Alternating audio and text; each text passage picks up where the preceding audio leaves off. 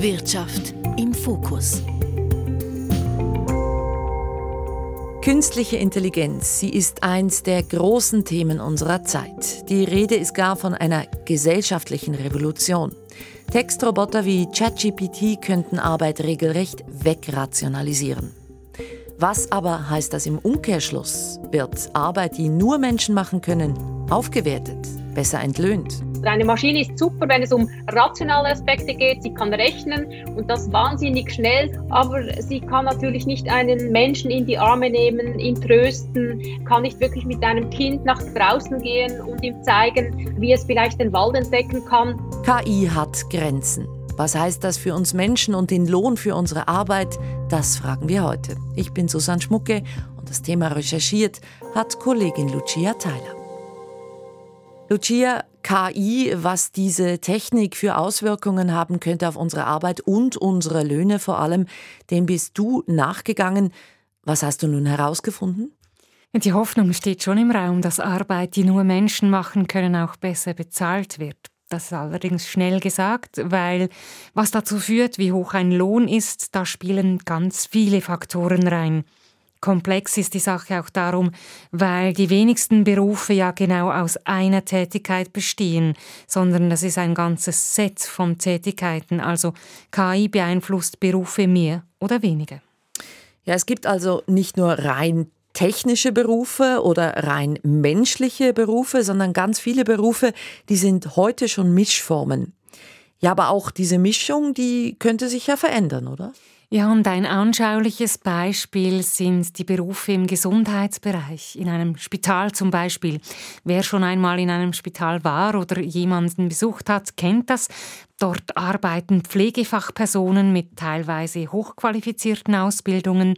Sie tragen die fachliche Verantwortung für die Pflege und es ist ja teilweise hektisch oder plötzlich hat jemand akute Schmerzen. Bei einer anderen Person stehen Blutentnahmen an. Jemand muss unbedingt etwas fragen und es ist also stressig. Oftmals fehlt dann wirklich die Zeit für die Patientinnen, Patienten und hier könnte künstliche Intelligenz Zeit und und Raum schaffen für das Wesentliche. Ich habe darum äh, nachgefragt bei Christina Schumacher. Sie ist stellvertretende Geschäftsführerin des Berufsverbands der Pflegefachfrauen und Fachmänner und sie arbeitet selbst auch als diplomierte Pflegefachfrau HF in einem Unispital.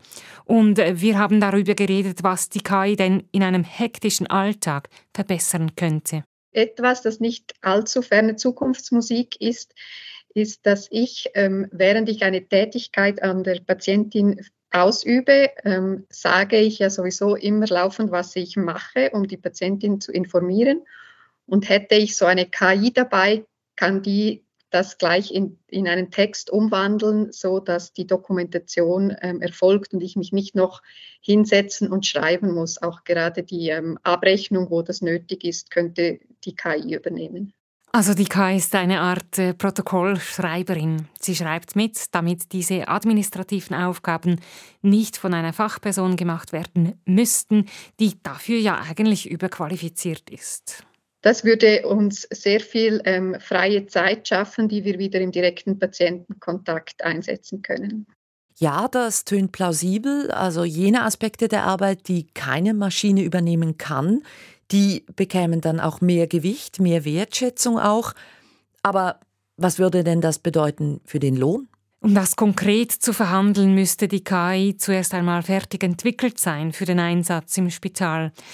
Aber für Christina Schumacher ist jetzt schon klar, der Lohn müsste letztlich steigen, denn die Fachperson setzt nun ihre gesamten Kompetenzen ein und vergeudet keine Zeit mehr mit Administration. Also Administration, das ist schon auch wichtig, sagt sie, aber sie frisst eben Zeit weg. Und KI wird darum sicher ein Argument sein in den Lohnverhandlungen, wenn KI dann im Spitalalltag eine Rolle spielt. Wenn solche KI-Lösungen erst einmal ähm, entwickelt sind, sind die sehr viel ähm, günstiger als Menschen es sind. Das heißt, da würde massiv Geld frei werden, das umgekehrt unbedingt auch wieder in den Bereich der Pflegefachpersonen zurückfließen muss. Ja, bevor wir jetzt anschauen, wie realistisch diese Forderung ist, also die Forderung, was nur die Fachperson kann, soll besser vergütet werden und die Frage, wie denn das bei anderen Berufen steht, davor möchte ich aber noch eine andere Frage klären. Und zwar, ich meine, so rein technische Neuerungen, die gab es ja schon diverse. Was ist denn jetzt bei KI so anders als bei bisherigen technischen Entwicklungen? KI heißt ja nicht von ungefähr äh, künstliche Intelligenz. Ist eben schon schlau. Sie kann aus sehr großen Datensätzen Muster und Beziehungen erkennen und darauf basieren, selbst lernen und Neues erfinden. Darum sind diese KI-Tools in kreativen Bereichen der Kunst etwa ein so großes Thema. Beispielsweise hat KI Beethovens zehnte unvollständige Sinfonie fertig geschrieben. Und ja, was ist das jetzt? Eigene Kreativität? Oder ist das einfach das Werk eines äh, ja, Art Papageis, der nicht wirklich eigenes gemacht hat? Ja, das sind Fragen, die schnell philosophisch und grundsätzlich werden. Ja, und eine Frage, die sich mir im Anschluss natürlich stellt, welche Funktion hat dann KI in der Arbeitswelt? Was wäre sie? Also so eine Art neue Mitarbeiterin. Die dann einen Lohn fordert in Konsequenz, meinst du? Ja. ja. Nein, die Sichtweisen aus der Arbeitswelt dünken mich eher nüchtern. Oder KI gilt als neues Instrument, das Prozesse schneller macht, das helfen kann, Lösungen zu finden. So sehen es jedenfalls viele Expertinnen und Experten. Zum Beispiel auch Cornelia Diethelm. Sie beschäftigt sich mit digitaler Ethik. Ich denke, es ist einfach eine Weiterentwicklung. Sie funktioniert vielleicht etwas schneller, als wir zum Teil uns das äh, gewohnt sind aus der Vergangenheit. Das kann auch überfordern. Aber generell ist halt die künstliche Intelligenz wirklich ein Werkzeug. Und so gesehen ist KI eine Fortschreibung der bisherigen Möglichkeiten. Also so eine Art lernendes Internet, das uns Menschen einfach hilft, weiterzukommen. Ja, so in der Art. Äh, schon damals übrigens, als der äh, Computer so im Aufkommen war, da hat der frühere Apple-Chef Steve Jobs den Computer verglichen mit einem Velo fürs Gehirn. Uh, what a computer is to me is it's the most remarkable tool that we've ever come up with. And it's the equivalent of a bicycle for our minds. Ja, und in Anlehnung an dieses Interview vor mehr als 30 Jahren sagte der heutige Microsoft-Chef kürzlich, wenn der Computer das Velo gewesen sei, dann sei KI nun die Dampfmaschine, also größer, stärker, schneller, aber immer noch ein Instrument in unseren Händen. Okay, ein neues Werkzeug also. Aber jetzt, wir haben ja vorhin von der Pflege gesprochen, wo KI zum Einsatz kommen könnte. Und die eigentliche Pflegearbeit könnte ja dadurch auch aufgewertet werden. Jetzt, wenn wir in andere Branchen, andere Berufssparten schauen, wie sieht es denn dort aus? Es ergeben sich auch zahlreiche Möglichkeiten. Also beim Lehrerberuf zum Beispiel könnte KI die Stundenpläne entwickeln. Und das habe jetzt nicht ich erfunden als Beispiel, sondern das ist ein Beispiel aus einer Studie. Die internationale Arbeitsorganisation ILO hat Berufe nach einzelnen Tätigkeiten aufgeschlüsselt, gewichtet und so konnten die Experten dann einschätzen, wie leicht oder schwer äh, diese einzelnen Tätigkeiten ersetzt werden können von Textrobotern. Und mit Hilfe dann von Beschäftigungsstatistiken haben die Expertinnen und Experten hochgerechnet, welchen Einfluss die KI hat auf die Arbeitswelt in einzelnen Ländern und Branchen. Und was ist dabei herausgekommen? Die größte Veränderung bringt KI in Büroberufen. Bis zu einem Viertel dieser Büroberufe, also Buchhaltung, Administration, IT, könnten sich stark verändern. Stark verändern, sagst du? Was heißt das konkret? Äh, sie könnten vielleicht sogar ganz durch KI ersetzt werden? Ein Teil der Aufgaben fällt weg, ja, aber die Expertinnen und Experten der ILO zeichnen darum nicht äh, dramatische Szenarien. Die gibt es natürlich auch, oder gemäß Goldman Sachs zum Beispiel ist ein Viertel der Tätigkeiten durch KI ersetzbar. Aber gemäß Einschätzungen der ILO werden viele Berufe durch KI erweitert um neue Aspekte. Also diese Erweiterung überwiegt, nicht einfach der Wegfall steht da im Fokus. Und auch für die Digitalethikerin Cornelia Diethelm steht diese Veränderung, die Erweiterung im Zentrum. Sie berät ja Unternehmen beim digitalen Wandel. Und als Beispiel für eine solche Veränderung haben wir äh, konkret eine Person genommen, die im Kundendienst arbeitet, Telefone entgegennimmt, Mails beantwortet, Kontaktpersonen sucht. Das ist ein sehr ähm, stressiger Job. Da leistet man viel in kurzer Zeit und es gibt natürlich da auch wahnsinnig viele Standardanfragen. Also wenn man eine Adressänderung hat, wenn man ein Passwort vergessen hat, das ist nicht so toll, wenn man 80 Prozent der Tätigkeit damit verbringt. Und das äh, bedeutet dann natürlich schon, wenn die komplexen Tätigkeiten übrig bleiben, dann verändert dies auch das Jobprofil. Das heißt, die, der Job könnte durchaus spannender werden, aber es bedeutet auch, dass die Personen natürlich etwas anderes mitbringen müssen, um das bewältigen zu können. Je nachdem müssten Mitarbeitende also besser oder anders qualifiziert sein. Umgekehrt heißt das aber auch, wer nicht mithalten kann, der oder die hat schlechte Karten. Strukturwandel ist schon ziemlich vertrackt, meine ich. Es gibt immer Gewinner und es gibt Verlierer. Haben wir also auch hier wieder dieses altbekannte Muster, KI verdrängt die wenig Qualifizierten? Es ist etwas komplexer, also die wenig Qualifizierten vielleicht unter den bereits gut oder sehr gut Qualifizierten, weil betroffen sind ja Bürojobs, Wissensarbeiter, wenn man so will. Und ich habe bei KV Schweiz nachgefragt, den Vertretern der Angestellten im KV-Bereich. Und die Expertin bei KV Schweiz ist sich bewusst, es sind die Bürojobs, die besonders exponiert sind, die besonders beeinflusst werden durch KI. Aber das heißt nicht unbedingt, dass diese Jobs verschwinden, sondern sie werden anders, sie werden eben erweitert. Wir stecken noch mittendrin in diesen Veränderungen und sehen darum noch nicht ganz, wo die Reise hingeht. Gleich tönt es übrigens beim Arbeitgeberverband. Noch ist KI Zukunftsmusik. Die Betriebe könnten dadurch sogar effizienter, produktiver werden. Und zugleich gibt es ja Fachkräftemangel, sagte mir einer der Experten. Es sei darum also die Frage, ob die KI hier sogar eine Lücke füllen könnte. Okay, Lucia, fassen wir mal zusammen bis hier. Also KI nimmt uns nicht einfach die Jobs weg, sondern KI verändert unsere Arbeit. Und mit verändern müssen sich auch Angestellte, jetzt hier im Bürobereich, um beim Beispiel zu bleiben. Aber nochmal die Frage, das mit den Löhnen. Was könnte jetzt diese Entwicklung bedeuten für die Löhne eben, für genau jene Tätigkeiten, die sich dermaßen verändern und die auch unter Druck kommen? Das kommt darauf an, das hängt von verschiedenen Faktoren ab, auch von der Verhandlungsmacht letztlich der Angestellten, respektive von der Frage, an wen Unternehmen ihre Gewinne weitergeben, wenn sie zum Beispiel davon profitieren, wenn KI alles effizienter macht. Also wer alles beteiligt wird an Gewinnen, an neuen Errungenschaften, das ist halt die ewige Frage. Also könnte man etwas ableiten aus bisherigen Entwicklungen. Also der Vergleich vorhin, der Computer als Velo und KI als Dampfmaschine, beides große technische Neuerungen, die fundamental und viel verändert haben. Wie war es denn damals, als die Dampfmaschine kam? Ja, ich habe darüber mit Simon Wallo gesprochen. Er beschäftigt sich an der Universität Zürich unter anderem mit den Auswirkungen des technologischen Wandels auf die Beschäftigung. Und wir haben zuerst die Industrialisierung angeschaut als Ausgangspunkt. Also damals entstanden ja Fabriken, es gab neue Maschinen, die zum Beispiel Lebensmittel oder Stoffe herstellen konnten.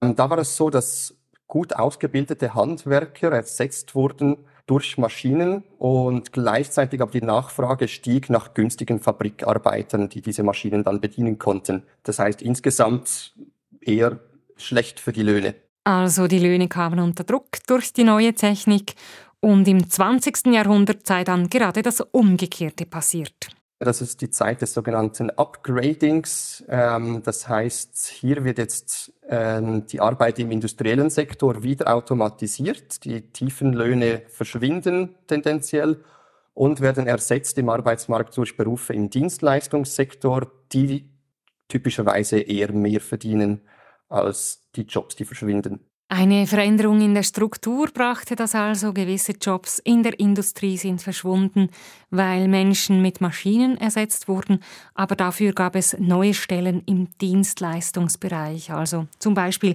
weil die Unternehmen größer wurden, internationaler.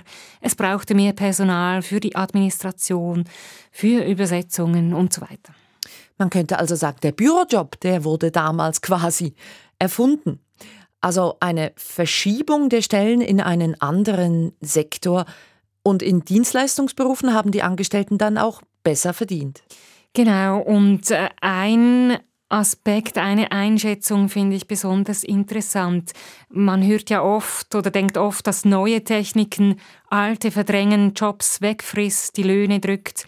Aber Automatisierung kann eben auch das Gegenteil bewirken, also zu höheren Löhnen führen, wie Simon Wallo erklärt hat. Vielleicht noch ein anderes Beispiel, das man sich gut veranschaulichen kann, ist, dass ähm, durch die Automatisierung auch Produkte günstiger werden und deshalb diese Produkte mehr gekauft werden von den Leuten äh, in einer Gesellschaft und deshalb, wenn dieses Gut dann mehr nachgefragt wird insgesamt, kann das natürlich auch dazu führen, dass man mehr Leute einstellen muss, um das Gut zu produzieren, obwohl ein Teil davon jetzt automatisiert wurde. Also weil Betriebe effizienter werden, weil Produkte auch günstiger werden, diese Produkte mehr gekauft werden und dann mehr Leute in gewissen Bereichen gebraucht werden. Günstige Elektronikartikel zum Beispiel ist so ein Beispiel. Es sind heute sicher mehr Leute damit beschäftigt, Elektronik zusammenzubauen als vor 50 Jahren obwohl natürlich äh, ein Großteil davon automatisiert stattfindet mittlerweile. Das also ein Beispiel, wo Automatisierung zu höheren Löhnen führen kann. Nun, wir wollen ja wissen, wie sich technologischer Wandel bisher auf die Löhne ausgewirkt hat, also geschichtlich gesehen, sozusagen von der Dampfmaschine über den Industrieroboter bis zum Computer. Und Steve Jobs, das haben wir vorhin gehört, der nannte ja den Computer ein Velo fürs Gehirn. Aber was bedeutete nun der Computer, diese Erfindung für die Löhne der Leute? Ging es da rauf oder runter? Sowohl als auch. Simon Wallo spricht von der Zeit der Polarisierung in den USA und Europa. Besonders aufgrund von Computern können wir beobachten, dass Jobs in der Mittelklasse plötzlich am meisten von Automatisierung betroffen sind. Das heißt, die Löhne und natürlich auch die Anzahl Leute, die in diesen Mittelklasse-Jobs arbeiten, die sinken und gleichzeitig steigen aber die Löhne und die Anzahl Leute, die arbeiten in Berufen mit hohen Löhnen und eher tiefen Löhnen. Bei Jobs mit tiefen Löhnen ist im Vergleich zu den anderen Berufen also wenig passiert. Darum die Gesamtnachfrage nach diesen Arbeiten veränderte sich nicht merklich. Die hohen Löhne aber wurden noch höher, weil hier nun spezielle Fachkenntnisse gefragt waren. Simon Wallo nannte als Beispiel die IT-Entwickler, die sowieso schon gut verdienten und nun auch noch von Großkonzernen wie Google als Spezialisten geholt wurden. Also könnte man auch sagen, es gibt da schon Parallelen zu heute, weil heute ist es ja auch so, dass jene, die mit künstlicher Intelligenz, mit KI umgehen können, die sind gefragt. Ja, ich kann mir vorstellen, dass das bei KI auch passieren wird. Einige Personen verdienen sehr viel besser als andere, weil sie mit KI umgehen können, weil sie Unternehmen zum Beispiel auch beraten können. Simon Wallo sagt aber auch, hohe Löhne kämen durchaus unter Druck. Bis jetzt sieht es so aus, als wären Jobs mit den höchsten Löhnen am stärksten betroffen von künstlicher Intelligenz. Das heißt, wir sprechen hier von Aufgaben, die irgendwie kreativ sein müssen, künstlerisch sogar zum Teil. Äh, es geht um Informationsverarbeitung. Und wenn hier KI übernimmt, dann ersetzt sie auch die Hochqualifizierten. Hm. Aber würde das dann nicht auch bedeuten, dass all die Arbeit, die KI eben nicht kann, dass die eben doch aufgewertet würde? Das wäre dann sozusagen der USP von uns Menschen. Ja, KI hat natürlich Grenzen, das liegt auf der Hand und das betonen alle Expertinnen und Experten, mit denen ich gesprochen habe, auch Cornelia Dietzelm, die sich mit dem digitalen Wandel befasst. Eine Maschine ist super, wenn es um rationale Aspekte geht. Sie kann rechnen und das wahnsinnig schnell. Sie kann Muster erkennen. Aber sie kann natürlich nicht einen Menschen in die Arme nehmen, ihn trösten, äh, kann nicht wirklich mit einem Kind nach draußen gehen und ihm zeigen, äh, wie es vielleicht den Wald entdecken kann. Also was heißt es für den Lohn der Pädagogin, die dem Kind den Wald zeigt oder eben der Fachperson Gesundheit oder das wirst du wissen wollen, Susanne. Es kommt eben darauf an, ob es in diesem Bereich Tätigkeiten gibt, die vor- oder nachgelagert sind, die von KI übernommen werden könnten, weil sie nicht den Kernkompetenzen der Fachpersonen entsprechen. Und so würde die Fachperson sich auf ihre Kompetenzen dann konzentrieren können, wie in unserem Beispiel der Pflege. Und Christina Schumacher, die stellvertretende Geschäftsführerin beim Schweizerischen Berufsverband der Pflegefachfrauen und Pflegefachmänner, hofft auf praxistaugliche KI. KI ist uns in der Pflege sehr willkommen. Ähm, alles ist willkommen, was die Pflege entlastet. Wichtig dabei ist, dass ähm, die Pflege bei der Entwicklung der entsprechenden Entlastung auch ähm, einbezogen wird, weil schlussendlich nur wir sagen können, wo der Einsatz richtig und wichtig wäre. Es ist relativ eine einfache Rechnung. Je patientennaher, desto weniger äh, KI oder Robotik und je patientenferner, desto, desto größer ist der Einsatz möglich. Und je effizienter die KI, desto mehr Lohn liegt drin für die Fachperson. Das ist jedenfalls die Hoffnung vieler Fachkräfte die wohl zu Forderungen werden, sobald KI weiterentwickelt ist. Danke, Lucia Theiler. Was künstliche Intelligenz bringen wird in verschiedenen Berufen und wie KI sich auf die Löhne auswirken könnte, das unser Thema heute. Alles wie immer auch online zu finden unter srf.ch, Stichwort Trend. Trend. Wirtschaft im Fokus.